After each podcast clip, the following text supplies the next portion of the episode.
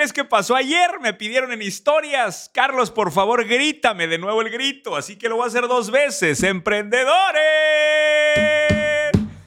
Sorprendido de cómo, aunque ustedes lo odian, la gente lo pide, Ricardo Moreno. Lo vi en las historias y le dije, ¿qué tipo de contenido quieren que haga? ¿Y qué crees que me dijeron? Grítame emprendedores. ¿Qué me tienes que decir de eso? Pues es que ellos lo escuchan ecualizado, ya, ya, ya, de alguna forma. Nosotros aquí lo escuchamos en vivo, güey, es una mamada. Ay, no puede ser. No. Ojalá fuera tan bueno como una mamada, güey. No, no, no, no puede ser. Estamos de manteles largos y de fiesta, pues tenemos una edición especial eh, prepara del podcast para ustedes. Nada más y nada menos con Edu Musali, un emprendedor. Y hay que decirlo, Ricardo, el primero de las empresas donde hemos estado, hemos estado invirtiendo. Entonces, puta, pues eso es de fiesta. Cabrón. Es de fiesta, es de fiesta. Y vamos, vamos a hablar de fitness con Edu porque trae temas ahí. Lo que yo no sabía es que tenemos que venir disfrazados como venía el Capi. O sea, no sabía que era, que era podcast temático, güey. Para los que lo están escuchando solamente, en la escena está el Capi Sámano que llegó literalmente disfrazado. Eh, con licra apretada para pantallar a Edu. Y los lentes también, así de... Con todo. ¿Hay, alguna, excusa? Disculpen, disculpen, a todos los que están aquí que no, que no lo entienden como estos tres respectivos seres humanos. Vengo de aventarme 50 kilómetros en bicicleta y 15 kilómetros corriendo. Evidentemente no me dio el tiempo ni de irme a bañar ni de irme a cambiar. Ay, güey. Alguien tenía que venir a rescatar este podcast, así que le hablaron al Capi Sámano. Está bien, está bien. Bienvenido, Capi, como siempre. Un 50 kilómetros, Ricardo. La última vez que te lo echaste, ¿eso cuándo fue? A mí me ha huevo manejar 50 kilómetros. Deja tú correrlos. Ay, pero bueno, damos la bienvenida, sí, ahora sí oficialmente. Edu Musali, bienvenido al podcast de Ideas de Master Muñoz, número uno en negocios en habla hispana. ¿Cómo estás? muy bien, muy bien. Gracias por la invitación. Oye, Edu, ¿puedes darnos 30 segundos de quién es Edu Musali? Porque mucha gente a lo mejor no te conoce de la, de la audiencia, sobre todo nuestra audiencia de Australia. Este, tenemos, somos el podcast número uno de habla hispana en Australia. ¿Ah, sí? Sí, Órale. increíble. Nos mandaba una placa. ¡Wow!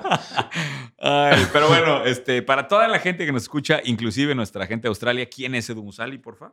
Este, bueno, pues Edu Musali es un emprendedor. Eh, tengo dos años de experiencia, 12, haciendo negocios pues digitales prácticamente. Eh, empecé haciendo el, pues me imagino que ubican Sin Delantal, ¿no? la primera plataforma para comida a domicilio.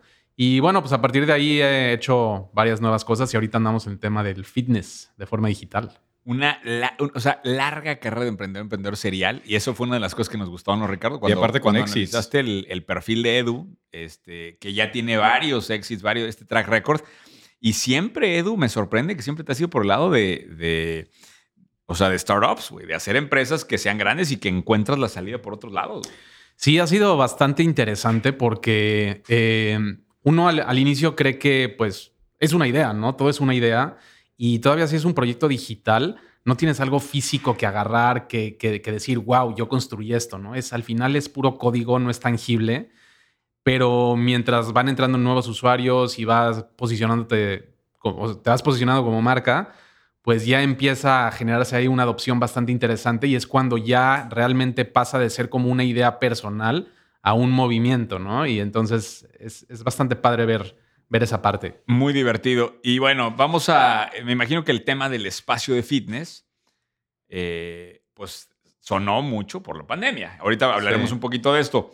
No sé dónde quieres empezar, Ricardo. ¿Quieres empezar con lo de Y Combinator o, quieres empezar directamente el tema del fitness? Hay que, si quieres, hacemos la introducción, porque también una de las cosas que nos llamó mucho la atención de, la, aplicación de Edu, que ahorita, que ahorita nos comentará, es que esta aplicación estuvo eh, en el Winter 2021. Winter Batch. Winter Batch de 2021 de Y Combinator, que es, pues, ¿Cómo decirlo, Ricardo? Es el Harvard del emprendimiento. Es el, exactamente. Ese es como el, impresionante. ¿Cómo chicos llegaste ahí, Edu? Pues chingándole. Chingándole y chingándole. Eh, es la tercera vez que, que, apliqué y por fin ya logré entrar. Ok, o sea, ya habías aplicado en el pasado. Sí, sí, sí. En los últimos cinco años ya había aplicado. Esta fue la tercera vez. Y normalmente entrar es casi imposible. De hecho, hay un, hay un dicho como muy eh, famoso. Dicen que es más difícil entrar a Y Combinator que entrar a Harvard. Este, para explicarle a la gente qué es esto, porque mucha gente no va a saber ni siquiera qué es 3% de los aplicantes entran a YC. 3%. Eh, sí, sí. Máximo, ¿eh? Yo, yo el dato que tenía era del 1.5 al 2.5%. Ya cuando te ya- aceptaron a ti lo subieron al Ya lo 3. subieron al 3. Exacto. ¿Qué es YC? Porque no, mucha gente no va a saber, Edu. Pues YC es una combinación de un fondo de inversión pre-semilla, o sea, que invierten antes de que tengas un negocio, cuando prácticamente tienes una idea, eh, invierten más que nada en el equipo. Este, y, y es eso, ¿no? Tienen un, un modelo que aplica lo mismo para todos. Te invierten 125 mil dólares por el 7% de tu empresa. Eso no cambia absolutamente con nadie. Puede ser una empresa nueva, puede ser una idea, eh, como nosotros. Nosotros aplicamos a nivel idea, sin nada. Eh, pero también hay varias empresas ya vendiendo millones de dólares que aplican a Y Combinator y no a todas las aceptan, pero el deal es el mismo para todos. 125 mil dólares por el 7. Exacto. Ok. Y luego de ahí, obviamente, la idea es que ellos te presentan a un grupo de inversionistas mucho más fuerte. Sales prácticamente con un modelo, obviamente, robustecido de lo que te enseñan y aparte con más lana, ¿no? Exacto. Entonces es una combinación de fondo de inversión pre-semilla y una aceleradora. Entonces lo, Chingón. lo que hacen es que te invierten ese monto y ese monto más que nada llegaron a él porque es el costo de vida que tiene un equipo normalmente de dos, tres personas para vivir en San Francisco durante de tres a seis meses, ¿no? Comiendo, le llaman el modelo ramen, o sea, que te alcanza para comer puro ramen. y ya. Está bueno güey. Entonces, este, o sea, para pagar un, un departamento y el ramen, ¿no? Entonces, este, durante esos, dura tres meses el proceso de Y Combinator y tienes una aceleración, le llaman, eh, es una aceleradora también, en donde, donde te enseñan qué es lo que tienes que hacer, cuáles son los errores que no debes de cometer. Y todo esto viene de pura gente que ha tenido exits bastante importantes en ¿Esas clases te las dan en formato clase, literal, profesor al frente, alumnos allá? ¿O cómo es un poquito esa...? Sí. Cómo funciona es, eh, hay dos pláticas a la semana. Ok. Cada, cada semana hay dos eh, y con gente muy, muy pesada. Por ejemplo, la primera fue con los fundadores de Airbnb, ¿no? Que ellos salieron de Y Combinator. Otra fue con eh, Drew Houston, el CEO, el fundador de Dropbox. ¿no? También salió de Y Combinator. Este, La tercera fue con Ricardo Moreno. exacto. Creador de cero a la derecha. Ese fue, ese fue en línea, güey. No, yo les iba a servir el ramen con lo que comía. estaba- Entonces te enseñan, eh, no, no es tanto como una clase así de... Es más, son como pláticas. Exacto, son pláticas y te dicen qué es lo que tienes que hacer, por, más, más que nada las experiencias que han vivido estas personas y lo que han aprendido, los errores que han cometido, te los platican para que pues no te tropieces con la misma piedra que ellos tuvieron, ¿no? Y luego la, la ¿Sentiste que algo cambió fundamentalmente en la estrategia de Woz eh, de- después de ese proceso? Sí, sí, sí. Mira, como yo no soy el, o sea, no es mi primer emprendimiento, eh, ya habían muchas cosas que yo ya, ya, Entendías. ya, ya entendía, ¿no? Pero más que nada es el enfoque. Para mí, lo que más saqué de este, de este proyecto de, de Y Combinator fue el enfoque, que te tienes que enfocar en una cosa y esa cosa es crecimiento. Nada más, crecimiento y crecimiento y crecimiento a toda costa y luego ya ves todo lo demás. Pero si el crecimiento no es tu único eh, Motor. motor eh, pues por más que hagas un producto increíble, por más que estés eh, haciendo el código más eficiente y, y tengas el diseño más increíble, no sirve de absolutamente nada sin el crecimiento. Interesante. Ibas a dar datos, seguro, Ricardo Moreno, de Y Combinator, nomás como para O sea, poner en contexto esto. Digo, o sea, que algunos datos de tu batch, este, Edu, eh, 36 proyectos latinoamericanos. De hecho, no sé si te topaste alguno mexicano ahí aparte de, de ustedes. Sí, sí, es que justamente está bien interesante cómo lo arman, eh, porque te, te- te ponen en grupos. O sea, entraron como 300 empresas, 300 y cacho empresas en, este, en este batch. 220 eran de Estados Unidos, por cierto, como dato nada más. Sí. Pero, cabrón, güey. Sí, sí, sí. Sí, pues todo, güey.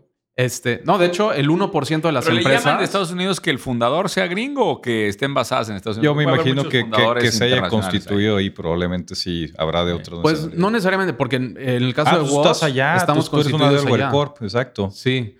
No, pero es más que nada que sea un negocio que su enfoque principal sea Estados Estados Unidos. Ah, ok, ok. Exacto. Entonces, eh, sí, de hecho, de todas las empresas que hay actualmente en YC de México, eh, el 1% son de México, de todas las que hay. Eh, pero sí, te van, te van armando en grupos y esos grupos a veces los, los seleccionan en base a la geografía. Entonces, a mí me tocó con varios de, de Latinoamérica, de México. y varios también en el segmento de fitness, wellness, ¿no? Para que compartas. Y, van a preguntar la gente, a preguntar con qué empresa entraste. Platica un poquito de WOS.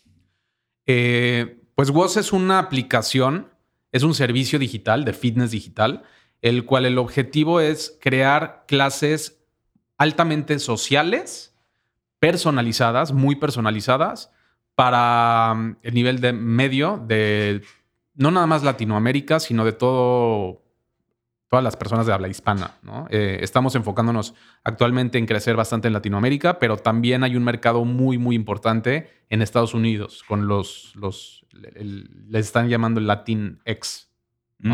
el mercado mm. Latinx, que son más de 60 millones de personas hispanos en, en, Estados Unidos, que, que de esos 60 millones, la mitad son en un segmento de clase media, en donde pues es nuestro target ideal. Todos tienen un smartphone y la idea es que tengan acceso a los mejores instructores, clases de muy alta calidad y todo de una forma muy, muy personalizada, en donde les digamos qué hacer, cuando lo hacen mal, los corregimos en tiempo real. este, Un tema de inteligencia artificial, ¿no? Que está muy interesante eso. Sí, sí, sí. Y todo muy económico. No, y, hay que decirlo, me aventaste al, reto, güey. Yo sí he estado haciendo las clases, güey. Invertimos y no, le, no te he visto haciendo la pinche. Todos los días los hago. Sí, sí, Todos sí. los días. Sí, Pero, a ver, a ver. Voy a, checar en el sistema. Una cosa. Yo en la mañana puse la aplicación, cabrón. Es que yo ¿eh? me desanimo porque empiezo y me dice, lo estaba haciendo mal y pues ya la apago. Ay, no puede ser que hayamos hecho el, episodio fitness y hayamos traído a Ricardo, güey. Es totalmente irónico, güey. Yo cuando llegué no sabía qué venía. Ay, ¿qué te pasa, güey? ¿Yo o tú? Ah, ok. No, pues yo, yo vengo a servir café, güey. Nada más. Pero bueno, muy interesante el espacio. Ahora, Edu, ¿tú sabías del espacio de fitness antes de la pandemia o, para ti fue de que la pandemia abrió los ojos hacia allá? Y vámonos ahora sí metiendo un poquito a los negocios de fitness, que traemos ahí una lista de temas muy interesantes para platicar. Pero para ti ya era, ya, ya te habías metido el tema de fitness, ¿no? Sí, de hecho yo tengo cinco años de experiencia trabajando en, el fitness. Eh, de hecho, mi emprendimiento pasado fue un gimnasio boutique que se llama Comando que eh, tiene presencia ahí en, tres ciudades de México. Este, y, bueno, obviamente el tema de la pandemia, pues tuvo que cerrar eh, ese negocio durante varios meses. Ahorita sigo operando y todo va, de, afortunadamente muy bien, pero yo vi una gran área de oportunidad en la parte digital, ¿no? Y, y, en realidad Comando fue mi primer negocio que no fue un startup. Ese es un negocio tradicional porque estás eh, limitado a los kilómetros a la redonda que vive la gente y tienes una capacidad limitada que te cabe en el gimnasio, ¿no? Eh, y eso es justamente lo contrario de un startup. Un startup tiene crecimiento exponencial, claro. este, no tiene límites, no tienes una capacidad limitada. Eh, entonces me entró, me entró pues de nuevo esa... esa picó el bicho. El, bicho de nuevo y justamente pues lo que aprendimos en, en, en, en el negocio pasado fue eh, que la industria de los gimnasios boutique están enfocados a la punta de la pirámide, solamente eh, clase con, pues, clases sociales altas, ¿no? De ingreso eh, alto. Y hay un monto enorme, millones de personas que no tienen acceso a fitness de forma correcta, ¿no? O sea, que entonces estamos... Democratizando el fitness. Exacto, estamos haciendo eso. Está interesante y bueno, te, te, sirvió todo el conocimiento digital combinado con lo, de, con lo de fitness. Yo tengo una anécdota muy buena de la pandemia, de un güey de gimnasios, porque en, en una semana de la pandemia, un cuate que tiene gimnasios me habla y, en depresión total. No, el mundo se va a acabar, estamos perdiendo dinero, tuve que correr gente. Una cosa depresiva, ¿no? Y en la misma semana me habla otro dueño, de una chava dueña de un gimnasio, me dice, Carlos, este, ¿qué hago? Este, necesito que me contactes con más dueños de gimnasio, me está yendo poca madre. yo, ¿qué negocio tienes? Un gimnasio. yo, gimnasio. Que puso dispensarios de mota allá adentro. No, no, no, se puso a vender, güey. Primero se puso a vender su equipo, vendió todas sus mancuernas y sus cosas. Y luego empezó a comprar, güey. A los gimnasios que estaban tronando les empezó a comprar el equipo y puso a vender en el marketplace de es Facebook. Que había, había una escasez de productos de, de, ejercicio. Impresionante. güey. Güey, compra como en renta, güey. Güey, luego empezó a hacer mancuernas de concreto, güey. Así. O sea, un pinche nivel de, de, resourcefulness que me encantó esa historia y me gusta porque conecto con la tuya, de, güey, traía gimnasios y ahora aquí está mi intervención digital, güey. Que muchas veces veo esa, esa poca falta, ese poco deseo de los emprendedores de realmente transformar el core del negocio o crear un nuevo negocio cuando circunstancias del, del mercado cambian. ¿no? Entonces, muy interesante la historia. Eh, y bueno, el espacio de fitness, eh, interesante, ¿no, Ricardo? Es un, es un espacio gigante. De hecho, yo, yo quisiera saber por qué lo volteaste a ver, Edu, si venías de tecnología y lo cambias a tecnología, pero bueno, es un, es un mercado enorme. Más o menos vale 96 billones de dólares el mercado a nivel global. Y bueno, hay algunos jugadores que están grandes y que están muy interesantes, ¿no? Ahorita antes lo estábamos platicando el tema de, de Pelotón, este, que ya vale 30 billones de dólares en market cap, que levantó 994 millones en su última ronda. Está Tempo con 498 millones de dólares levantados. Y hay algunos ejemplos que están basados en tecnología, de hecho algunos que se parecen a ti también. Este, y que fue un- es, un, es un nicho interesante porque también es un nicho, pues como bien dices, ¿no? Está hecho a la antigua, está basado en equipo, está basado en infraestructura y que yo creo que hay un mercado muy interesante para digitalizar y todos los periféricos que se van colgando desde ahí se vuelve un tema interesante, ¿no? Sí, totalmente. De hecho, hay ya eh, industrias dentro de la industria del fitness, eh, justo los que acabas de mencionar, están dentro de la industria del connected fitness, ¿no? Como Peloton, este, Tonal, Tempo, Mirror, este, todos tienen, tienes que comprar el aparato que lo utilizas en tu casa para, para hacer ejercicio, ¿no? Y, y- y curiosamente lo, lo que yo me di cuenta y por el, el por qué empezamos WOS fue por justamente eso, ¿no? Normalmente eh, los gimnasios, este, pues las mejores instalaciones, los mejores instructores, pues son gimnasios caros, ¿no? Que no, no, no todo el mundo tiene acceso. Y está pasando lo mismo en el tema digital, ¿no? Si quieres tener acceso a los mejores instructores que de, de cycling, pues es Peloton, pero la bicicleta de Peloton te cuesta dos mil dólares, ¿no? Y lo mismo en el tema de fuerza, ¿no? Pregúntale Que- al Capi que dice que su bici vale quién sé cuánto, güey. Ah, mi bici vale mucho más que eso. ¿Cuánto vale tu pinche bici, Mi güey? bici vale como 8 mil dólares. Ay, la. Ándale. Un Para coche. que tengas cuidado. güey. Ay, para que veas que hay negocio en el fitness. Pero síguele, síguele, Edu. Pero entonces, este, lo, lo que yo me fui dando cuenta es que est- se estaba replicando la misma tendencia, pero ahora de forma digital. Entonces, lo que empezamos a hacer nosotros fue qué, eh, qué podemos hacer, qué, cómo podemos ofrecer un fitness personalizado con muy buenos instructores y utilizar todas estas tecnologías de corrección en tiempo real y todo eso sin tener que comprar eh, pues todo este hardware que es muy, muy caro, ¿no? Y, y la realidad es que la mayoría, el noventa y tantos por ciento eh, de las personas que tienen una con- conexión eh, de internet en su casa, Ya pueden.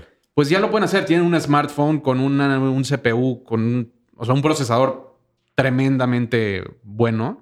Entonces, pues la tirada es eso, ¿no? Crear el software para que su mismo hardware que ya tienen, pues permita hacer todo esto de forma muy económica. ¿Qué onda, Capi? Te veo cansado. güey. Claro, güey, pues estoy puteado. Pues, ¿Qué esperabas, güey? Güey, eh, estás en el podcast, güey. Aquí estoy, la güey. raza va- La raza que lo está escuchando en audio va a decir, eh, no, hubo- no fue el Capi al episodio. No, y los güey. que lo vean en video me van a volver a joder como la vez pasada de que no, ese güey se está durmiendo o está usando su celular para otra cosa. me va a llegar el hate. Pues cabrón, es tu tema. yo, traigo, mi- yo traigo mis siete puntos. Ah, siete puntos. Siete puntos traigo. Pero a ver, ¿de Los qué? siete puntos No, del o sea, Capi, suelta güey. uno, güey. no a siete. ver, o sea, es que te voy a decir cuál fue la reflexión que hice. A ver. Pensando de que seguramente todos iban a traer un estudio de tendencias de negocios, fitness y todas estas cosas, yo más bien hice una, un proceso de retrospectiva de en mi closet qué cosas tengo deportivas que veo que han sido complicadas de conseguir, que han sido caras de conseguir o que quizás siento Ah. que no hay mucha competencia. Entonces más bien yo me fijé en lo que yo tengo. Ok. ¿Sí? Que por cierto, un paréntesis, es bien interesante este enfoque de arrancar ideas de negocio, y esto es al final un podcast de ideas de negocio, arrancando las posibilidades, o sea, arrancando desde tus propias necesidades y tu recorrido como cliente. Me gusta. A ver, échale. Punto número uno. El jersey que traigo puesto. Todos los jerseys que tengo, yo tengo cuatro marcas diferentes. Los cuatro jerseys son traídos de Estados Unidos. No tengo idea si alguien aquí en México pueda maquilar este tipo de jersey, porque todos los que venden aquí en las cuatro o cinco tiendas que yo he entrado de ciclismo, todas son importadas. Y esta madre de aquí, te la venden en 200 dólares la playera, güey. Y no, no concuerdo nada de que eso sea el costo, güey. O sea, creo que hay un mercado interesante en maquila de jersey, específicamente. O sea, claro que se pueden hacer aquí en México, güey. La pregunta es por qué no ha habido una marca que se enfoque ahí. Me acuerdo Pues- mucho del caso de. De hecho, hay un caso bien interesante ahí, el caso de Rafa. No sé si lo escuchaste. Que es- dicen que es el Harley Davidson de los ciclistas. Mm. Pero es, es, esto, o sea, es el, todo el, equipo y la madre. Y han hecho una marca de culto muy cabrona ellos en, en, Estados Unidos y en Inglaterra. Creo que es la, la, marca está basada en Inglaterra. Búscate algo de Rafa, eh, Ricardo. Sí, sí. ¿Rafa? Rafa el segundo punto que encontré. O PHA, si no me equivoco. Ponle Rafa Cycling. Son bebidas y microcomidas de alto rendimiento. Eh, hace dos días me vendieron unas cápsulas que son de la marca, aquí lo tenía, son unas em, pastillas de electrolit. O sea, prácticamente te dicen, ya no compres un electrolito o un Gatorade. Compra estas pastillas, agarras un litro de agua, le echas la pastilla, dejas que se disuelva y te tomas eso. ¿sí? Específicamente también todo eso en cuanto a comidas, proteína, galletas y ese tipo de cosas, todo también siempre importado y todo también siempre es, ¿quién va a ir a Estados Unidos para comprar todas estas mamadas? Y, güey, cada cápsula me costaba 30 pesos, güey. ¿Pero esa cápsula realmente te mejora el rendimiento? ¿O por qué pues es como si te fueras tomando un Gatorade, güey. Incluso ni sabe bien. O sea, hoy que fue el primer día que lo utilicé, no sabe bien. Me sentí bien cuando me la tomé. Nada del otro mundo. Hay unas que son electrolitos más cafeína en la misma cápsula, o sea, ya están haciendo varias variantes, pero también me parece un mercado interesante. O sea, literalmente son como si fueran gomitas, güey. Gomitas, galletitas. La, gente que hace Ironman está muy acostumbrada a traer geles. Geles de miel, geles de no sé qué, geles de no sé cuánto. Y todo, todo igual, es el mismo caso. Todo es importado, todos son marcas gringas. No hay o no conozco yo marcas en México o en Latinoamérica que estén haciendo esto. ¿Qué piensas de todo esto, Edu? Totalmente de acuerdo. Eh, todo.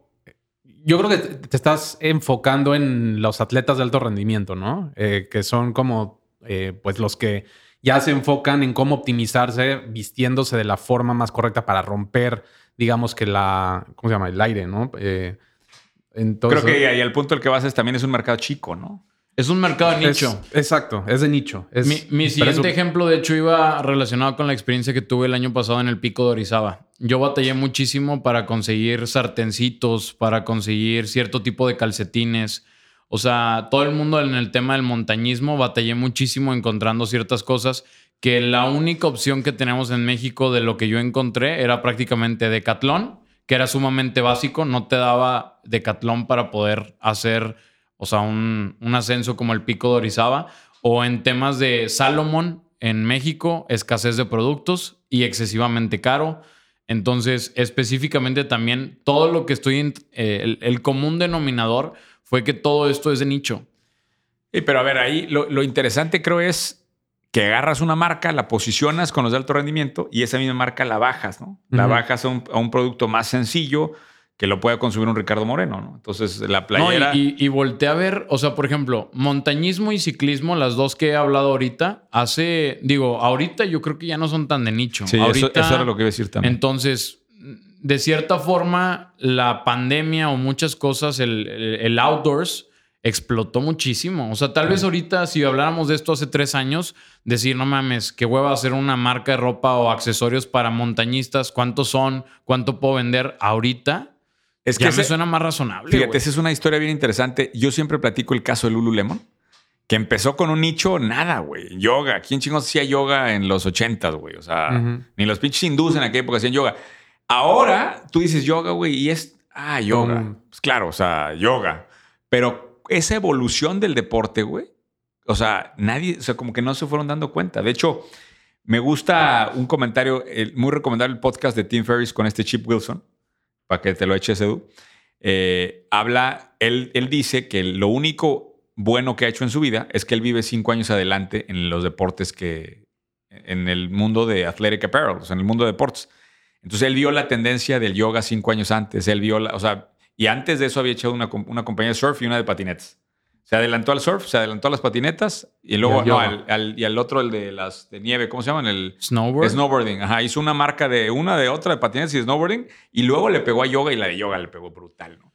Que eso creo que es un tema bien interesante cuando estás hablando de negocios de fitness, es me agarro un nicho. El paddle también como creció, güey. El, agarro un nicho que sé que va para arriba me quedo ahí. Nada más el problema es aguanta los años de crecimiento. Y, no nada más aguantarlo, porque creo que ya lo dijiste ahorita y, me hace toda la lógica. Es me especializo y después veo de qué manera puedo permearme a, que sea un poco más genérico para tener un mercado más amplio.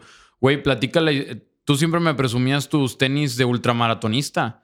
Güey, en tu vida has corrido, güey. Y tienes unos tenis de ultramaratonista, Pero güey. hay una historia para eso, hay una historia para eso, ¿eh? No me- ya, ya me empezaron a ver así jodido de que... No, no, pero güey, eso está Mira, cabrón. Tiene que ser una muy buena historia, güey. Sí, es una muy buena historia. Es, Ah, una, muy es una bien. historia médica. Una historia médica. Ok, ok. Como saben, yo tengo una lesión de rodilla, que de hecho vamos a trabajar con Woz. De hecho, tengo pendiente eso. Quiero una rutina para lesionados de rodilla, porque eso le dije a Andy. Sí, sí. Este, pero el punto es que me lesiono la rodilla y me dice el, el- el doctor que me atendió en aquella vez, me dice, te voy, te voy a cambiar los tenis, porque el problema que tú tienes, yo tengo ahorita otro problema en menisco. El impacto te mata. Porque ya no, que estoy prácticamente sin menisco ya. Y me recomendó estos, los tenis Hoka, es H-O-K, que son para ultramaratonistas. Son los que tienen como una. Es enorme la suela. La Sí. suela es como de. O sea, Como de plataforma. niño con parálisis, güey. A ese nivel, Exacto. literal. O sea, es una plataforma muy grande, pero tiene el nivel de. de, de- o sea.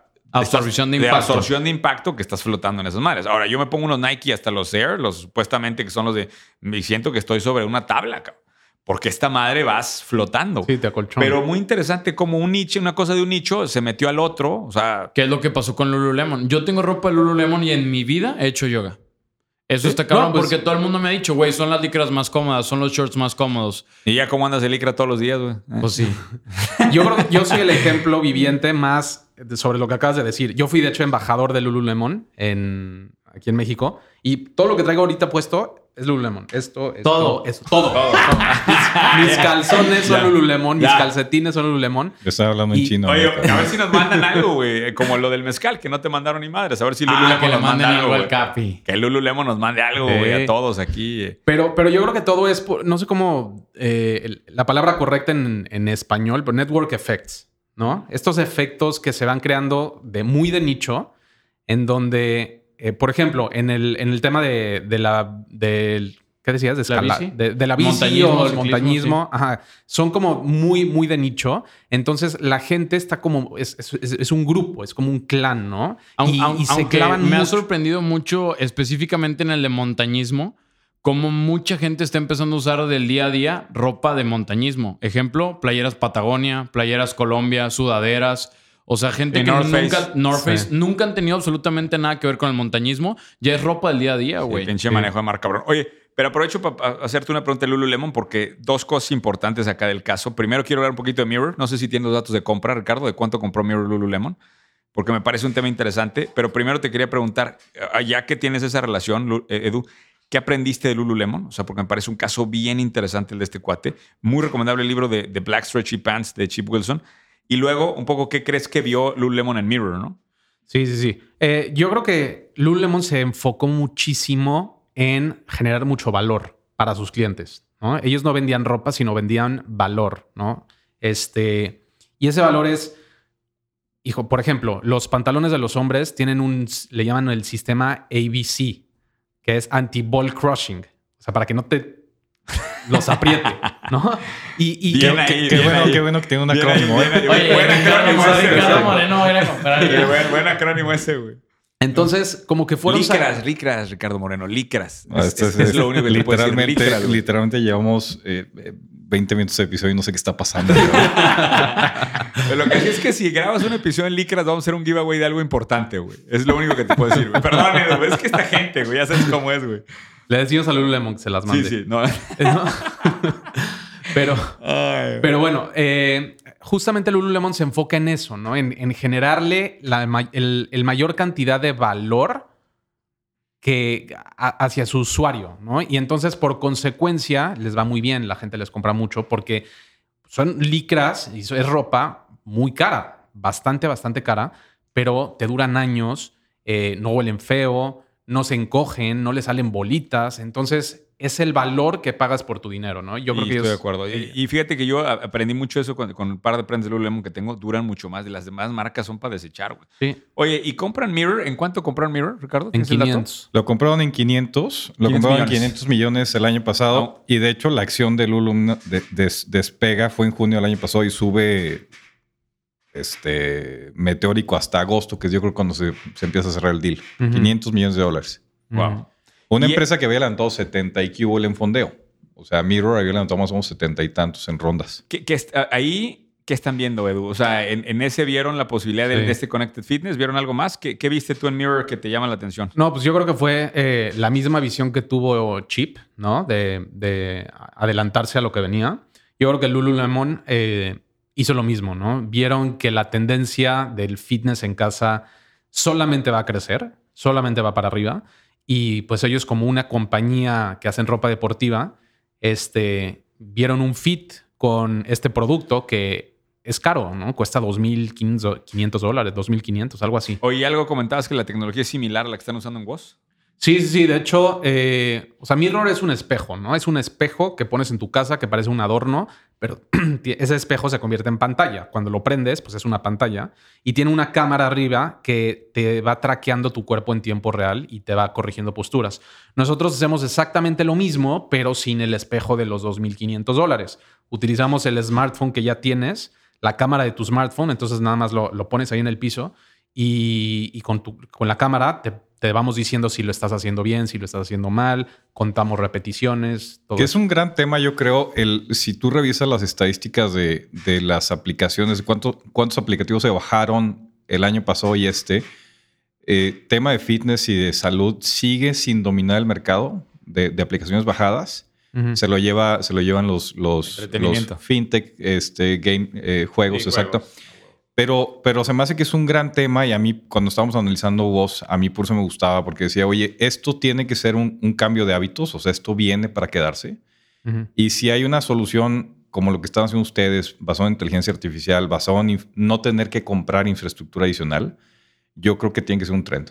Oye, Edu, y hay una lección quizá de fondo, y esto a lo mejor nunca, nunca te lo había dicho así, pero con lo que acaba de decir Ricardo, me parece que hay un espacio muy importante para el gamifying de la plataforma, o sea, que realmente lo sientes más como juego que como responsabilidad. Yo sigo, o sea, yo me sigo parando y sí me conecto a la aplicación y todo, pero sigo viendo como que, o sea, no, no me siento que estoy en un juego todavía. Yo creo que hay un espacio ahí muy cabrón para hacer cosas, ¿no? Totalmente. Para realmente venderla más como un juego en lugar, de, en lugar del tema, ¿no? Totalmente. Justamente estamos trabajando en esa, en, en esa parte ahorita, en donde eh, el tema del gamification lo puedes como que eh, abordar de, muchas formas distintas, ¿no? Una de ellas es que vayas recibiendo como medallas, ¿no? Que vayas coleccionando este tipo de medallas por lograr ciertos objetivos. Otra es que pertenezcas a un club, ¿no? Entonces, si haces X cantidad de clases a la semana y no fallas, pues vas subiendo de nivel, ¿no? Y dependiendo del nivel, tienes ciertos beneficios. Que eso lo hace mucho Uber. Vamos a, vamos a hacer algo para, para la gente WOS. No es porque, no es porque andas acá, Edu. Al, al güey que. ¿te- ¿Ya tenemos activo esto o no? Lo de- O sea, lo, sabemos quién hace más clases y así, quién consume más clases, quién está. al- Sí, sí, sí. ¿Sí lo- sabemos? Sí, sí, sí. Bueno, vamos a hacer esto. Al que quede número uno del próximo mes, tú dices, tú pones ahí las reglas en las redes sociales de WOS. Le vamos a dar una mentoría conmigo para que, para que echemos una platicada. ¿Va? Pero usas Vale. los zapatos de ultramaratonista. Sería, si sería quiere, un bonito si quiere que lo haga con ropa deportiva, lo hacemos con ropa deportiva. Ricardo va a estar de fondo con licras. En la- ¿eh? Ahí vamos a hacer. Güey, eh, ahora te comprometiste, güey. eh. Ahora ya te comprometiste, güey. Va- te vamos a conseguir unas ligas ABC para que no tengas pedos. Y vamos a hacer la mentoría juntos. ¿Te avientas la mentoría conmigo o no? Eh, En licras no. Bueno, pero te avientas la mentoría conmigo. Sí, seguro, Ah, güey. usted, ahí está. Ya está, ya está puesto. Ahí güey. está. Ahí tienes, ahí tienes uno más. ¿Podemos tener alcohol? Si quieres. Ok, bien, yo jalo. Está bien, lo hacemos nocturno como, como aquellos podcasts nocturnos. Antes, cuando el Capi no entrenaba, güey, y era un pedote. Y ahora ya. pura- Es un nombre nuevo, güey. ¿Eh? Chale. A ver, Pero- ¿qué trae pero- más, Capi? Échale. Fíjate, me encontré con otro que solamente he ido una vez, pero me pareció una, un lugar extraordinario. Hay un gimnasio que es- le llaman o encontré información en Google como gimnasios de simulación. Es para la gente que quiere entrenar a una altura diferente de su ciudad. Eso me pareció muy bueno. Podías ir a hacer montañismo, puedes ir a hacer bicicleta, puedes ir a hacer simplemente pesas a una altura más compleja donde te meten en un cuarto donde estás a otra altura. Fíjate que Está- eso, está eso, me llamó mucho la atención de lo que nos dijo Julio César. ¿Te acuerdas? Tuvimos con Julio César Chávez eh, hace unas semanas, un par de semanas, y su entrenamiento es eh, a otra altura. En Colima se iba a ir. Entonces se iba a Colima, 4000 metros de altura. a, a 4000 metros de altura, porque pues, estás entrenando ahí todo el mes antes de la pelea y bajas y se te hace, se te hace Vuelas, güey. Vuelas. Se te hace fácil. Entonces, Ricardo Moreno, vamos un, un día vamos a tener que hacer un podcast a una altura diferente, güey. Sí, sí, a ver sí. si no- con la del cigarrito, güey, no. Se Güey, te va el aire. En, San- en Santa Fe, güey, íbamos caminando a dos cuadras a una, Estaba- comida, un güey. infarto, güey. Y, y se me estaba quedando ahí, güey. Le digo, ¿estás bien, Ricardo? Y es Yo, que Ricardo, soy- tranquilo, güey. aparte soy hipertenso, güey, entonces no, no ayudaba nada, güey. No, pues no. Me, me pareció muy interesante estos gimnasios de simulación. He visto también en, en Oye, varios... pero ahí que chupa el aire esa madre o qué? O sea, ¿te cambian las condiciones dentro? Pues, o sea, ¿es como una cabina realmente? o- Es una cabina. O sea, como para entrenar para los que se van al espacio, ¿no? Algo así. Pues, ¿O qué? digo, te voy a poner el ejemplo. Yo fui una vez a practicar altura. Hice, no sé, 10 kilómetros corriendo a 4000 metros de altura. Pues aquí en Monterrey estamos a 1000 y cachito.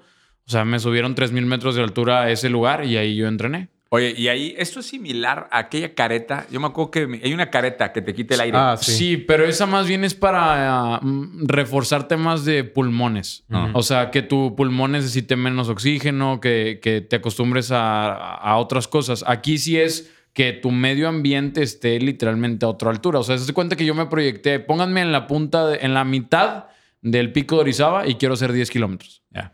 Quiero llegar a la mitad del Everest y correr 10 Está kilómetros. chingón. Eso no hay en México. Si tenemos en Aquí México. en no es- Monterrey hay uno. ¿Ah, sí hay? Yo fui Ah, aquí sí. en Monterrey. Ah, mira. Sí, Hay por, que ir. eh, por eso te digo que me pareció muy interesante y... y- y no Vamos a llevar a Ricardo Moreno, güey. Eh, que, sea el, que sea el episodio de los chales. ¿Te avientas a ir allá a la cabina? Estaré chingón En grabar licras, güey. en la- a la altura del Everest. No ¿Qué creo, pasará güey. si grabamos eso? No creo que eso vaya a pasar, güey. Ay, muy, muy. O sea, interesante este tema, ¿eh? Interesante. Oye, y hablando de, además, paréntesis rápido, porque quería hablar de Soul Cycle, a ver si tienes ahí los datos de Soul Cycle, Ricardo. Aprovechando que ya estás de. que, que regresaste a tu modo datos. este. Soul Cycle, tú decías ahorita el entrar a un lugar y todo. Yo me acuerdo de la experiencia. A mí me habían platicado el caso de Soul Cycle y la primera vez que entré a uno de estos, a uno de estos estudios, porque no, son, no es un gimnasio, le llaman estudios, realmente toparte con una experiencia diferente. Y esto lo hago como, como paréntesis porque muchas industrias, no solamente la del fitness, muchas industrias necesitan a ese competidor que se crea el rollo de la experiencia y que eleve las condiciones de la experiencia. En particular, eh, Edu, de, un salón tradicional, cuando tú entras a un Soul Cycle, oscuro, con la música, con el espíritu del, entrenador, o sea, y luego escuchar de los fundadores lo que había detrás de, de todo el tema de autoestima que la gente sentía, o sea, creo que sí hubo un ramp up ahí muy interesante a nivel de experiencia, ¿no? Me parece un poco como lo que se dio con las de las cafeterías a Starbucks, Sí. que hoy ya lo damos por sentado, pero que realmente, si te vas al pasado, güey, hubo un brinco de categoría de experiencia, sin duda, ¿estás de acuerdo? No, sin duda, sin duda. Y creo que en el tema de gimnasios todavía hay espacio para esas cosas, aunque No, dices... pues ese- el gimnasio sigue siendo el mismo que hace 50 años, Sí, güey. güey, o sea, Y- está... pero por eso salió toda esta industria del boutique fitness, como Soul Cycle, que justamente Soul Cycle la empezó, ¿no? Porque podías tomar una clase de spinning en un gimnasio en donde te entraba toda la luz y pues estaba el maestro ahí dándole y nada más decía, súbele y bájale o sea, y súbele sí. y bájale y, y ya. Y de repente te metes a esta experiencia en donde es un cuarto oscuro con Es, velitas. es un antro, es un antro. Es- es- con- es- sí, pero Soul Cycle le dio la vuelta metiéndose mucho en tus, en tus emociones, en tus sentimientos, ¿no? Entonces hay gente que sale de las clases llorando, lo, lo toman como una terapia, ¿no? Y, y la, y la, para ser un instructor de Soul Cycle, pues necesitas una cantidad de este, capacitaciones y pasas por un proceso de audiciones, porque eres una persona que eres un motivador, además de un instructor de, de spinning. Es un gran caso ese de estudio. Yo no lo conocía. No creo que es el caso de Cycle, güey. Es un- pues todas las que hacen aquí en México son copias, son ya la interpretación, la tropicalización mexicana de ese caso original. Que el caso original eh, la- lo fundan, creo que son dos o tres mujeres, ¿no? Sí, son dos chavas. Son dos chavas que, que tenían, o sea, que realmente sintieron esa incomodidad de que lo estaba viendo el vato al lado, de que, o sea, era un tema personal. Lo hicieron por ellas y querían algo que cruzara Tres el tema mujeres. yo. ¿Eh? Son tres. De- Son sí, tres exacto. mujeres. ¿Tienes algo de data de estos güeyes Soul Cycle? 100, 150 millones de dólares es un revenue estimado. Este, Uf. antes de la pandemia eran 99 ubicaciones, que pues me imagino que les pegó el año pasado. Y los compró Equinox hace ya hace muchos años. ¿No sé? Sí. Ah, pues estuvimos ahí con el. est- Estuvimos con la fundadora de Equinox en Los Ángeles. ¿Ah, sí? Sí, estuvimos. eh, que también nos dijo que son, eh, son tres hermanos, la, la fundadora. Este, uno eh, enfocado, y aprovecho para hacer otro paréntesis de este tema. Muy interesante el caso de Equinox, hablando de fitness, porque ella era la que hacía todos los programas, ella era la que, la, la que realmente se moría y se desvivía por el fitness. Uno de los hermanos era el, el financiero, que traía el- todo el tema de buscar capital, y el otro hermano era puro real estate. Ok. Andar negociando, negociando, negociando ubicaciones, y hicieron una mancuerna brutal. Perfecto. No, increíble. ¿qué, qué tanto conoces de ese caso? eh, eh? No, la verdad no, no, no conocía de. Y crecieron Eso. como espuma. ¿no? ¿Estás de No, acuerdo? sí, o sea, eh, crecieron a una velocidad güey, y con un nivel, otra vez era un nivel de atención diferente, el nivel de servicio de un Equinox es muy diferente a los demás Claro. gimnasios. Sí, sí, sí. Es un gimnasio de. Como. Llegó a, llegó a convertirse como que eh, un, un tema muy, muy trending. De que si eres parte de Equinox, entonces estás como en otro nivel. ¿no? A- Algo así. Pero otra vez muy high O sea, ticket. exacto, todo es, todo, muy, muy todo lo que estamos hablando es, es, es high ticket. Síguele, Exacto. Capi. Pues tengo otra. Fíjate, yo la verdad es que tengo poca experiencia yendo al nutriólogo y ahora que estoy haciendo esto, pues estoy quemando muchísimas calorías diarias y pues una persona muy cercana a mí me recomendó buscar un nutriólogo especialista deportivo, ¿no? Entonces, pues Google. ¿Cuántas calorías estás quemando? Debo estar quemando entre 2.300 y 3.500 calorías diarias. No, pues sí, es un chingo. Ricardo, ¿cómo andamos ahí en la No, comparativa? eso, es, de eso los- es de lo, eso es lo que yo como de botana. Oye, ¿y a dónde se te va, Ricardo? Yo sé, cabrón. Pura grasita. Pura grasita. Está bien, está bien. Eh, y No, digo, ¿Cómo está bien, güey? Dile algo, trépalo a la bici un día, Ah, no ayúdame, mames, güey. Güey, ni tú tampoco haces nada, güey. O sea, Espérame, espérame, y espérame, él es, espérame, él es espérame, hipertenso, güey. Él es espérame, espérame. hipertenso, se me va a morir. Una sí- cosa yo sí es soy que no haga algo de alto rendimiento yo y otra cosa es no- que no haga nada. Hoy en la mañana me desperté y puse voz y estuve ahí con Miguel, mi cuñado, y ahí estuvimos entrenando. güey. No Ah, te digo que no te digo que estoy mamado ni mucho menos, pero güey, me mantengo. Qué bueno. Me da mantengo gusto. nada más lo suficiente para ¿Alguna vez veremos un Master Muñoz mamado? Pues puede ser, puede ser.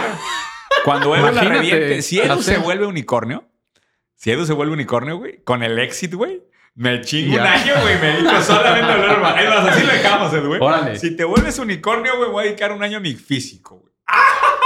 Ya quedó grabado. Estaría no, muy no, cagado. ya quedó grabado. Estaría muy cagado, güey. Eso ya, pues ya, no, más sería, güey, una de esas de, de tres bandas, güey. Pero bueno, regresando al tema. A lo mejor en el 2025 que me salga del Instituto 11, güey, ya, que- ya que te deje todo el changarro, güey, ya vemos, Puede vemos ser. esa posibilidad. Puede ser. Eh, mi duda era la siguiente. ¿Existe en México y o en otro país de Latinoamérica un marketplace o un lugar así como un directorio de nutriólogos, independientemente si son deportivos o así? ¿Cómo se encuentra un nutriólogo?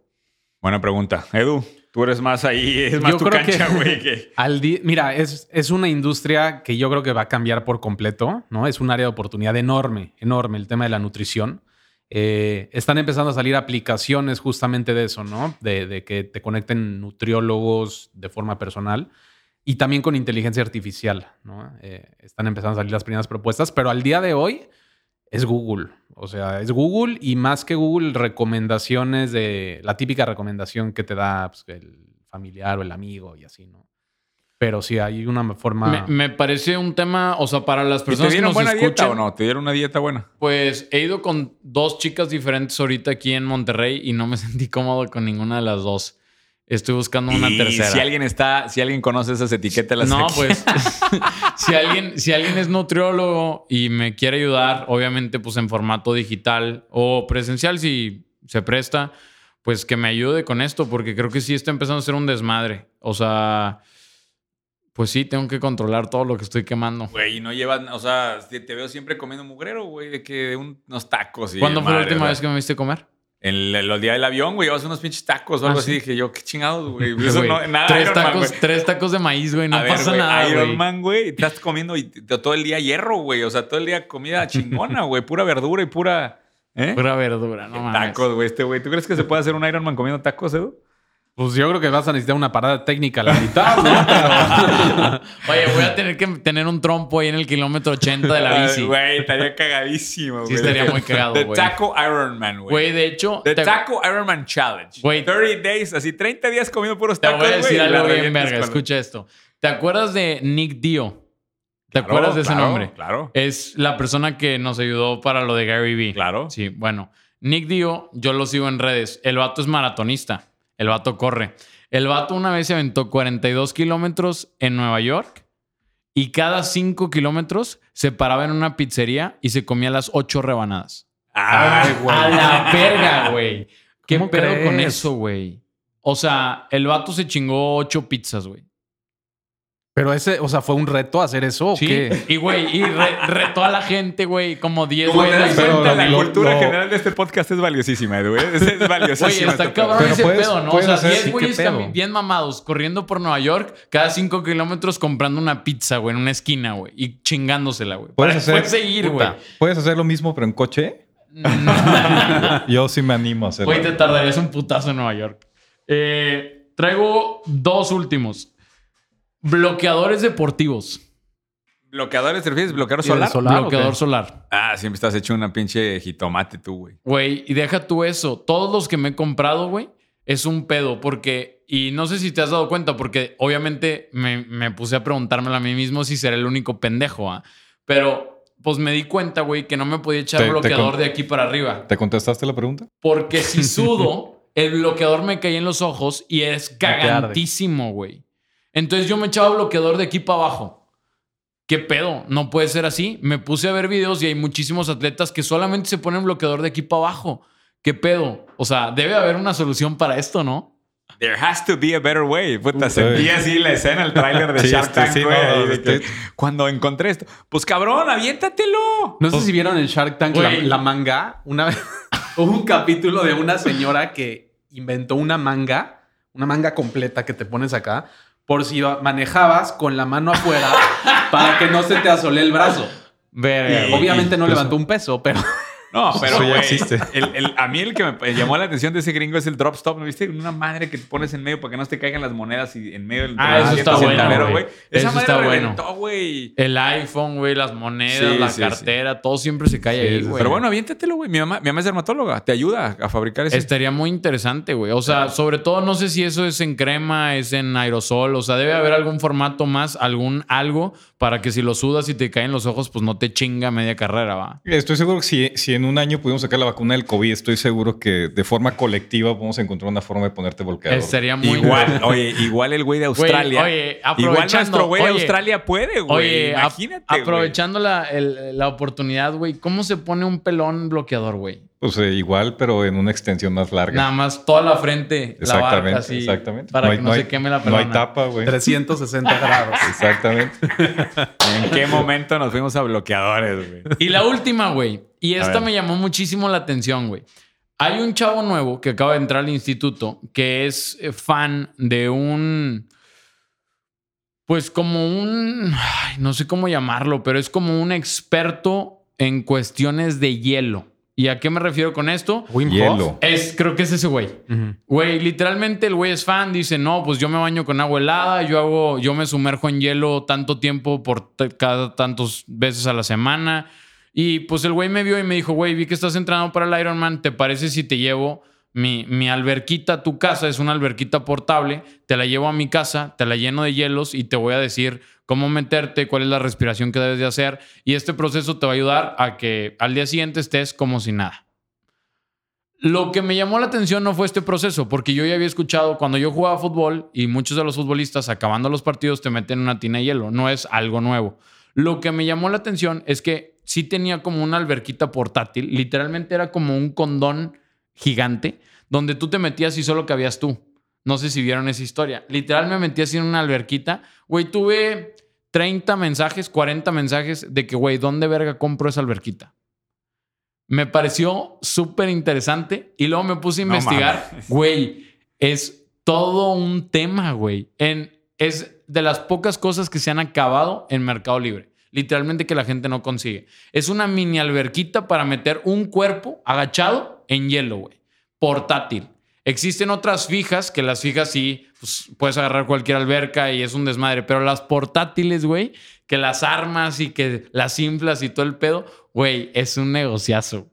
Hazme caso, güey. Hazme ¿Cómo ves, caso. Ricardo. Moreno? No sé, no sé por cuál Hay que hablar güey. con Armando porque hay Oye, que mandar traer esos condoncitos portátiles. Pero, pero, ¿tú te meterías al hielo, Ricardo Moreno? La verdad, te, voy a está- buscar, te voy a buscar la imagen, güey, para que estaba veas de qué estoy más en, en la ingeniería para ponerte el bloqueador, pero pero debe ser también un. Pero eh, como reto, güey. Digo, aprovechando el ¿Qué reto de hoy es, ¿Cuántos hoy es un- retos, hoy es un día de reto. Ah, es que también va, va a salir un reto de e-commerce, por eso ando con retos. Pero Ya. ¿te metes al hielo, güey? ¿Tiene, ti- ¿Tiene que ser en licra o puede Yo ser? duré, yo duré 10 minutos adentro del hielo, güey. Vale, Y cuando te clavas a estar ojete, ¿no? No, De mames, que- 10 minutos en hielo. Oye, y ahí el ABC no aplica, ¿verdad? Mm, no, ya no lo necesitas eh, ahí. güey. Lo, No, lo- güey, lo que ahí menos es te preocupa es eso, güey. Lo- No, los dedos de los pies. Ultimate Ball Crushing, güey. Ahí que, fuck. Güey. Edu, ¿sí jala eso del hielo, güey? Digo, tú que estás Sí. acá... No, no, no, funciona. De hecho, eh, hay un, el método se llama Wim Hof Method, que Wim Hof lo inventó, que se trata de eso, de que te metes al hielo y hay un, no sé cómo es el proceso de respiración, pero que te ayuda a tener claridad mental y te ayuda a, hacer, a tener más energía y a recuperar el cuerpo después del Mira el entrenamiento. Es eso, Ah, güey. Por eso, por eso. Literal, güey. Pero ¿por qué lo quieres? eh, O sea, ¿para, ¿para qué te lo vas a llevar? O sea, Por- por- o sea, porque mucha gente lo que quiere es... Buena es- pregunta, güey. O sea, es, es acabar y en chinga que acabas el entrenamiento meterte. O sea, no tener que irte a tu casa, ya te Ah, enfriaste. Porque aparte también, mucha gente lo que dice es, digo, ya me explicó este güey así como es el nivel ya supremo, es, güey, acabas de ejercicio instantáneamente, te metes al hielo a 10 minutos aproximadamente, instantáneamente te sales y tienes que meterte a algo, ya sea una ba- un baño, un sauna, agua hirviendo. Entonces necesitas el, el condón y el sauna móvil también. Exacto. Güey, ve, literal, güey. Ahí estoy adentro del hielo, güey. O sea, literalmente es, o sea, meterte al hielo, güey, en esa madre. Así. Eso es todo, güey. Pero, güey, tú Bueno, espérame, espérame, Mira pero cómo ya- sales, güey. Pero ¿y ese día, ese día te, te sentiste mejor, güey? O sea, ¿a algún nivel que dices, ¿lo tengo que hacer esto? Te voy a ser muy honesto, no. Me dio neumonía. Te voy a ser muy honesto, no, no me sentí mucho mejor. Sí mejoró, pero no mucho mejor como me lo esperaba. O sea, la verdad es que este chavo sí es muy fanático del tema del método y, y todo esto. Y él sí lo hace tres veces a la semana. Y me dice de que, güey, yo me recupero y en chinga al día siguiente estoy como si nada. Yo digo que testemos a Ricardo Moreno, güey, en ese método. El método del condón. Estaría chingón, güey. Güey, estaría muy bueno para episodio especial del podcast. Y te voy a decir algo, grabar mientras estás en el hielo y a ver qué, qué ideas te salen de negocio, güey. Vamos a ver, vamos a ver qué ideas le salen en el hacer un hielo. episodio los tres adentro No, del ni de hielo. pedo, ¿Qué güey. dices? Ah, Pero se ¿cuántos quiere minutos bajar. adentro del hielo, güey? 10 minutos, güey. No, menos, güey. Tú, si tú te aventaste 10, güey. Yo no tengo nada de Bueno, músculo, güey. A mí me vas Cinco, a matar, güey. Cinco minutos. Cinco minutos en el Cinco hielo, minutos güey. en el hielo mientras grabamos Que dejen en los comentarios si quieren que nos metamos cinco minutos al hielo extremo, güey. ¿eh? Ricardo Moreno, si la gente dice... ¿te Si la apuntas? gente dice, Si la gente "Metemos dice, la ¿te apuntas o no?" pelona. ¿Puedo meter la mano nada más? No, no, no, no. no. Güey, Si la la gente... Yo Oye, afuera, si la gente dice, ¿te apuntas? Hacemos un día una alberca de hielo y nos metemos ahí los tres. Puedo ¿Qué? pensarlo, güey. Cinco... ¡Ah, qué pensarlo! Ni no hay nada que pensar, güey. Oye, ¿cuán- cuán- cuántos mails quieres en tu bandeja de Exacto, entrada exacto. para que aceptes? Exacto. Mándenle correo a Ricardo Moreno Para que acepte para que este reto. nos ayude a que, a que se logre este reto. Ya- Y de paso también para que inviertan en el fondo, cabrones. ¿eh? Que, pero bueno, Pero sobre todo que me meto en el hielo. sobre todo. Ya está, ya está anotado, ¿eh? Si nos llegan, ¿cuántos correos? Si le llegan 50 correos a Ricardo Moreno, ya. nos llegan de este es jueves de la siguiente semana. Si antes del viernes, después de que salga este episodio, nos llegan eh, dos millones de correos. Ah, No, a ver, Va, güey, espérate. jalo. En el transcurso del fin de semana, el episodio que sigue, te llegan 50 correos, te chingas. Güey, Hacemos el se- episodio se en el hielo, güey. Se va a chingar el correo, cabrón. Güey, hacemos el episodio en el hielo. Estaría de lujo, güey. Sí, no mames, Estaría de lujo. Ay, güey. Oye, Eddie, Edu, este, chingada, este, ya sabes que hay esta gente, güey, que se va para otros lados, güey. Eh, oye, me llamó mucho la atención algo que dijiste hace rato, que estábamos platicando del hacia dónde va el recorrido WOS, que me parece buen punto como para también invitar a la gente. Hay, hay espacio interesante para que más raza se vuelva instructor de fitness. Ese espa- Cuéntame un poquito de ese espacio, güey. Sí, sí, justo estamos ahorita eh, haciendo un levantamiento de capital en donde el objetivo es poder contratar a más ingenieros para empezar a desarrollar la parte B2B, ¿no? La parte de, pues, de negocio. Y, y- y- y estamos empezando a hacer esto porque hay una oportunidad enorme en, en donde ya está esta nueva categoría de instructores que ya no son instructores o influencers, sino ya se les llama fitness creators, ¿no? Entonces ya son como... Curators como de curadores. Ajá. Creators. O Ah, sea, de cre- creators, creadores, creadores de fitness. Ah. Como creador de contenido, Sí, sí. pero un creador de contenido de fitness, ¿no? Y lo que permite, eh, bueno, lo que estamos construyendo nosotros, o vamos a empezar a construir ahorita, es toda la infraestructura necesaria para que cualquier instructor de fitness pueda tener una solución llave en mano para tener sus aplicaciones web, móvil, este, prácticamente todo lo que necesita, sistema de pagos, para que simplemente lo contrate a través de nosotros, no tenga que contratar un programador, no se tenga que preocupar por nada de infraestructura y simplemente se dedique a grabar sus contenidos. Les pone la plataforma de difusión. Y, ya tiene su propia plataforma Está muy bueno brandeada, eso, ¿eh? ¿no? Está y hay chingón. Está muy millones de personas eso. que van creciendo ahorita. Sí, es Eh, otra de las cosas de Woz que me está llamando la atención Sí, bastante. te, conviertes en el YouTube. en el de- Kayabi, en el, lo que nosotros usamos para cursos digitales Kayabi, que de hecho estamos desarrollando también, me gusta ese Muy espacio. interesante. Y ahí lo, lo único que necesitas es conocimiento, como una, o sea, una persona solamente con el conocimiento de fitness y que tenga obviamente buen carisma y todo esto, pues empieza a generar su base de, de suscriptores y puede ser un negocio de full time ahí y su único negocio que te genere bastante, ¿no? Muy interesante ese espacio. güey. La verdad es que me encanta, güey. Me encanta lo que están haciendo por allá. Oye, y, bueno, pues cerramos. Yo nada más traía acá de, temas pendientes el tema de los, de los wearables hacia niños, que se está convirtiendo en una categoría muy interesante aparentemente en Estados Unidos. Yo eh, lo vi esto, mis hijos, los dos tienen Fitbit, el Kids, que era el, como el primero. Y qué explosión ha tenido. Y ellos se miden los pasos. O sea, esta generación, güey, está impresionante con el tema de, de wearables. Y eso solamente va a crecer. güey. Exacto, solo va a crecer y justamente Apple en su último, eh, bueno, ahorita por la pandemia ya no hacen eventos, sino son videos, ¿no? Sí. En, en el último que hicieron, no sé si fue el último o, el- o hace dos, pero ya presentaron el Apple Watch para niños, ¿no? Y es el Apple Watch normal de hace uno o dos años, o sea, es una versión viejita, pero lo están enfocando para los niños, ¿no? Entonces es una versión más económica, con las correas ahí más coloridas y así. Este, y, y sí, están pues metiéndole el todo el tema de wearables desde niños, para que los niños ya se acostumbren a medir toda su información. Es- ese es un tema que no me he dado cuenta con tanta claridad hasta que lo dijeron ahorita. Y, y digo, yo he platicado mucho con tus hijos, Muñoz, y es impresionante cómo todo lo miden. Sí, está cabrón.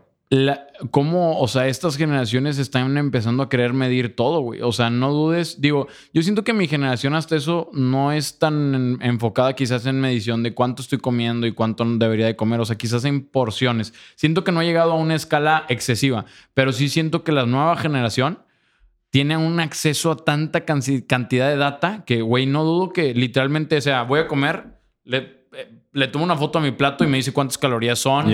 O sea, De- de todo, hecho, güey, todo, güey. Ya hay una, hay una startup en Estados Unidos que se llama Levels, que te pones un parchecito no intrusivo, o sea, es un parche que te pones atrás de, o sea, atrás del hombro, algo así, y cada vez que comes algo, se conecta ese parche con Bluetooth a tu teléfono y te dice si tienes un spike en tu índice glucémico. No mames, qué miedo. Entonces, de esa E- forma, Esa madre la trae Pipe, güey. Ah, sí. La trae puesta un cabrón que te dejamos acá que es biohacker. La Y- trae puesta ese güey. y entonces de esa forma puedes ir sabiendo qué alimentos te caen, que te, ¿Qué onda? te caen bien, te caen mal, ¿no? Está Y- bien cabrón está todo De una vez un parchecito ahí, Pues güey. sí, necesito comprar uno. Y fíjate que en el tema de wearables para niños creo que hay un espacio que no siento que sea tan difícil de entrar como el de adultos. Porque creo que con un, man- o sea, con un proveedor de China, con una marca creada Sí. acá, o sea, creo que da espacio para... Y los productos son malos, cabrón. Sí, Son- son, son más sencillos, güey. Pero yo Entonces, creo que hay un área de oportunidad en un tema de wearables y que le metas gamification para los niños puede estar bastante interesante. Ahí. No, y, y de todo, güey. Porque, o sea, hoy, hoy en día también, o sea, es un pedo conseguirle ropa a los niños, es un pedo conseguirles calzado. Todo el tema deportivo es bien complicado, güey. O sea, conseguirles tachones, conseguirles botitas, conseguirles tenis de básquetbol. Todo es complicadísimo, güey. No, y lo que hemos, lo que hemos platicado alguna vez de cómo esto, cómo los niños ahora están eh, transaccionando en las distintas plataformas con lo que platicamos en Humberto de Ah, sí, todo esto. güey. Si le vinculas un, un, un wearable, Güey, le me, mandó un güey, me mandó un güey un mensaje de eso, güey, de que ¿supiste lo que pasó en Roblox? Vendían una bolsa en 1.700 dólares. 1500. 1.500 de dólares, Gucci. una bolsa virtual Gucci. Adentro, NFT. adentro de En Ro- Roblox. en Roblox. Adentro de Roblox. Como un...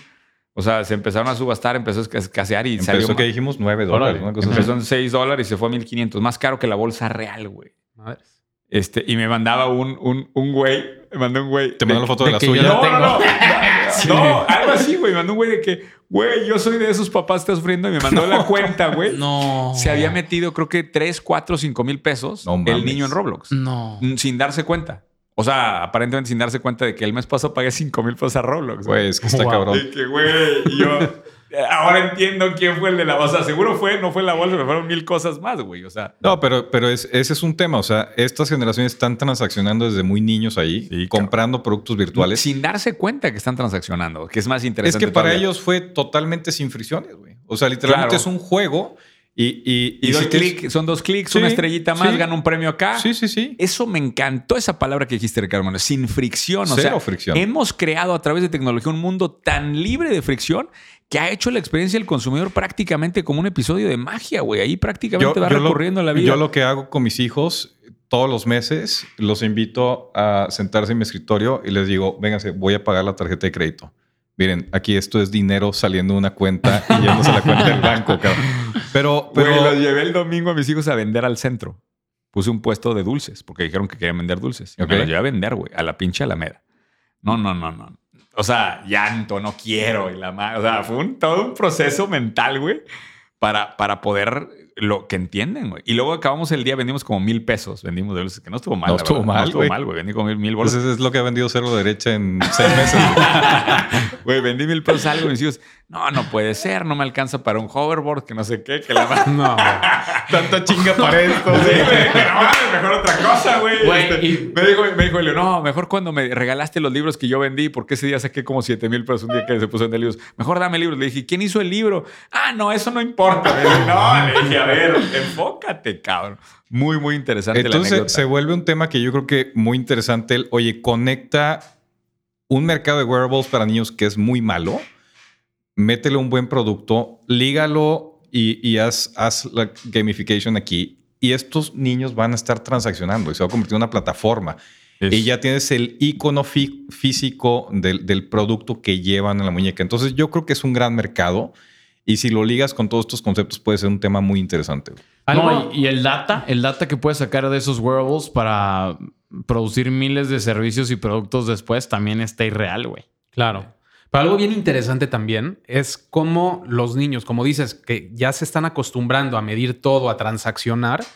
Puedes ver una de las aplicaciones de trading en Estados Unidos, de las va a salir a la bolsa el próximo año, Robinhood, que le permite a cualquier persona desde 10 dólares, creo, poder comprar acciones en una app del teléfono muy, muy, muy Basado muy, en gamification también total, güey. Y muy sencillo, sin comisiones y todo esto. Entonces, esto te lleva a que ya cualquier persona puede invertir en empresas muy grandes, ¿no? Y justamente, yo creo que el futuro va totalmente hacia allá.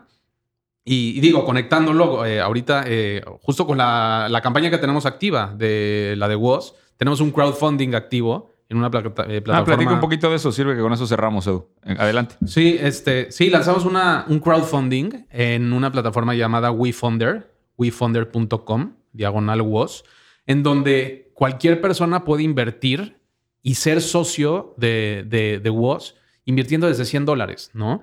Y normalmente esto eh, pues en empresas de Y Combinator como nosotros, pues es imposible, ¿no? Solamente tienen acceso fondos de inversión de Silicon Valley o ángeles inversionistas muy, muy conectados. Y este tipo de plataformas lo que ya permite es que cualquier persona pueda invertir, pueda tener acciones, ser dueño de negocio eh, poniendo su tarjeta de crédito y poniendo desde 100 dólares, 1000 dólares. En, nuestro caso hemos tenido cientos de personas que han invertido 100 dólares, algunos 5 mil, 10 mil, otros hasta 25 mil dólares.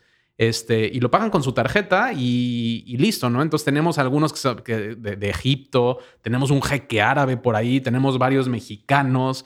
Está, está, fregón, la verdad. Y tenemos un jeque mexicano también aquí, Ricardo Moreno. ¿Eh? No, está bien chingón. Yo creo que ah, hay un concepto, eh, a mí que me gusta el tema de los juegos de mesa, hay un concepto, una mecánica que es el set collection. O sea, instintivamente como humanos nos gusta el tema de coleccionar cosas, de armar nuestras colecciones, de sentirnos dueños de esto. Y todo el tema de democratizar las inversiones, todo el tema de tokenizar las cosas, eh, si lo traduces a cualquier industria, a cualquier nicho, se vuelve un boom, güey. Porque la gente está inconscientemente te gusta hacer esto, te gusta coleccionar, te gusta ser dueño de, activos, ¿no? Entonces yo creo que es un gran tema y lo que están haciendo ustedes está increíble, la verdad. Gracias. Sí. Edu, eh, tus redes sociales, porfa, para que la gente siga y que te puedan preguntar cualquier cosa por allá, ¿verdad? Y las redes de voz o a donde quieras mandar a la gente. Eh, bueno, pues las dos, las mías, eh, mi Instagram es eduisonline. Edu is online. edu, edu, edu, edu. Edu is online. Está en línea. ¿Cuántos años tienes, Edu? 33. Ah, ok. Está bien. Ya. Edu is Este, online, ok, me gusta. eh, Edu is online 23. no, Edu is online, ABC, güey. No, pero ya, no le metan. Edu is online en, en Instagram, me imagino. Eh, Was es eh, eh, WhatsApp. WhatsApp. Igual estamos en Instagram, en Eh, TikTok. deletréalo, güey, porque hasta yo que ya lo he escuchado muchas veces no sé ni cómo se escribe. Es- W-O-S. El nombre viene de Workout OS. Estamos convirtiendo el sist- estamos creando el sistema operativo del entrenamiento. Entonces, WOS App de aplicación con doble P. Este, ahí estamos en todas las redes sociales. Y si quieren invertir, este, esta es la única oportunidad en donde estamos ofreciendo esto. Y de, de hecho, la campaña ya está por cerrarse porque ya afortunadamente eh, ni la hemos promocionado y ya está llegando al límite eh, permitido. Y se puede hacer en wefunder.com diagonal WOS. Ahí invertir desde 100 dólares. Un gusto tenerte por acá, Edu, en el estudio. Ricardo Moreno, tu despedida. Pues eh, un episodio que no supe qué chingados pasó, pero, pero creo que estuvo divertido, güey. No estoy seguro. Pasaste Este, desapercibido, güey. Totalmente, ¿no? mira, Los fans de Ricardo. Moreno van a decir. ¿Sabes eh, qué es lo más chingón, güey? que no supiste qué pasó y tal vez terminas adentro de una De una tina de hielo. hielo, Sí. güey. No mames. No, y en licras y no sé En qué licras, tantas licras. comiendo pizza, ¿no? No sé qué tantas cosas me comprometí a hacer hoy, pero bueno, este. qué chingón, güey, lo del Eres hielo. un nuevo tú. Hoy- hoy- no, no sé, hoy- probablemente en 15 días seré un nuevo yo. Eh, pero bueno, este, a, mí, a mí pueden escribirme, excepto para el tema del hielo, a ricardo arroba cero derecha cero, cero con z, cero derecha.com, eh, para todos los temas que están relacionados con, con el proyecto de inversión de tierra que estamos empezando. Este, temas de advisory para empresas pequeñas que están ahí despegando, temas de planeación financiera, planeación estratégica, lo que necesiten, búsqueme, excepto para meter una puta alberca de hielo a sus órdenes. Venga, Capi. Y pues bueno, acá ya saben, mis redes son Capizámano en todas las plataformas. Si alguien necesita algo en lo que lo pueda ayudar y puede ayudarlo, la respuesta es sí, nada más búsquenme, con todo gusto les puedo ayudar. Y si hay algún patrocinador eh, para el Ironman. Ay, güey, ¿qué te pasa, güey? Si hay eh, alguien que quiera explicarme algo de lo que puse sobre la mesa hoy, que no he encontrado más opciones y que ustedes conozcan opciones. El otro día me buscaron dos güeyes que son Ironman y me dijeron de que, güey, queremos ir a hacer el Ironman contigo, pero que tu equipo de video nos grabe a todos. Está bien, Cualquier cosa que necesiten, búsquenme ahí en lo que podamos ayudarles. eh, claro que sí. A toda madre, nos vemos la próxima semana. Ya estamos con los episodios especiales. Nada más, ahí vamos un poquito atrasados, pero ahí van. Espérenlos pronto. Nos vemos la próxima semana. Esto es Ideas de Master Muñoz.